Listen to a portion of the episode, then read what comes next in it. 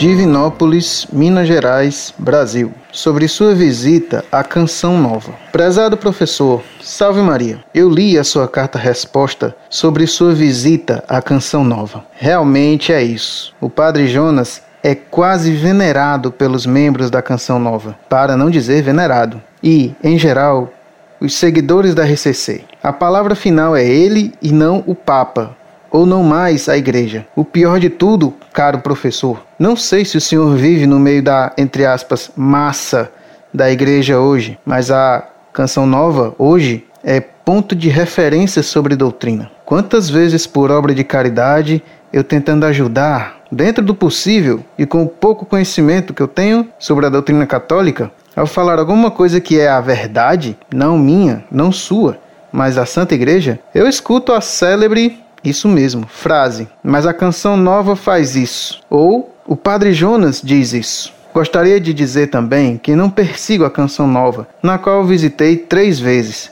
Respeito o Padre Jonas, que é sacerdote, ministro da Eucaristia, e nem persigo a RCC. Só gostaria que acabasse o modernismo dentro da nossa igreja e voltassem à ortodoxia passada, que é a verdade imutável. Que parassem de levar Jesus sentimental, bonito, amigo, ou melhor, um Jesus carismático, e sim a verdade. Ele pregado na cruz. Ele que não aceita claudicar com os dois pés, ele que não aceita o morno, antes o frio ou quente, jamais o morno. Sabe, professor, imagina uma coisa. A verdade é imutável. A Santa Igreja Católica Apostólica Romana é divina, do céu, instituída por nosso Senhor Jesus Cristo, que nos disse que jamais as portas do inferno prevalecerão sobre ela. Hoje ela está pregada na cruz, como nosso Senhor foi, e que ninguém conheceu que ele era o Salvador mas acreditando nas palavras de Jesus, posso dizer e até afirmar com convicção: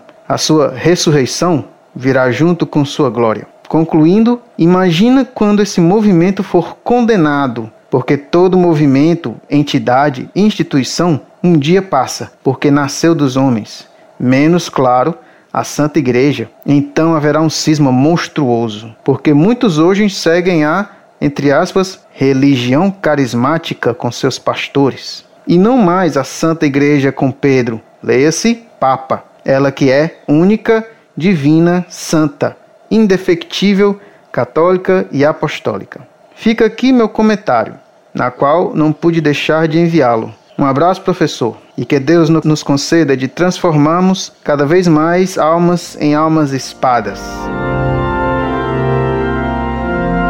Muito prezado, salve Maria. Que carta maravilhosa você me enviou. Como ela comprova que a graça de Deus nunca permitirá que a Igreja Católica pereça. No meio dessa imensa traição dos teólogos, no meio desse silêncio omisso e traidor de tantos bispos, Deus ainda suscita almas fiéis como a sua.